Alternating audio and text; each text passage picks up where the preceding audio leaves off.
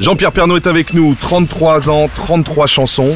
On est là avec vous tous les jours à 13h. Vous avez vécu ça, hein, vous avez vécu ça, euh, la, la création de Canal, la 5 qui arrive et cette fameuse privatisation de TF1. Oh, j'ai connu plein de choses. J'ai connu d'abord la télé en noir et blanc. Oui. J'ai connu la télé tournée en film. Cléopâtre, quand est-ce qu'elle était sympa? Non, j'ai pas connu. Elle, j'ai pas connu. Je suis arrivé juste après elle.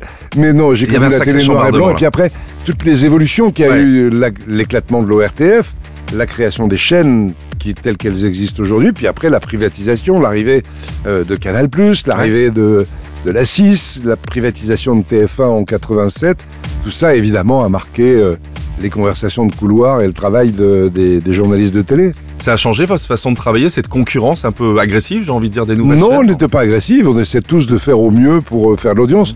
Alors la seule différence près, c'est qu'à la privatisation de TF1, TF1 devenait une chaîne commerciale Ouais. ne dépendant que de la publicité. Donc euh, l'objectif, c'est d'avoir un maximum de téléspectateurs pour que l'argent rentre par la publicité pour qu'on puisse faire de la bonne information. Oui. C'est ce qu'on a essayé de faire euh, Ça pendant des moyens. années.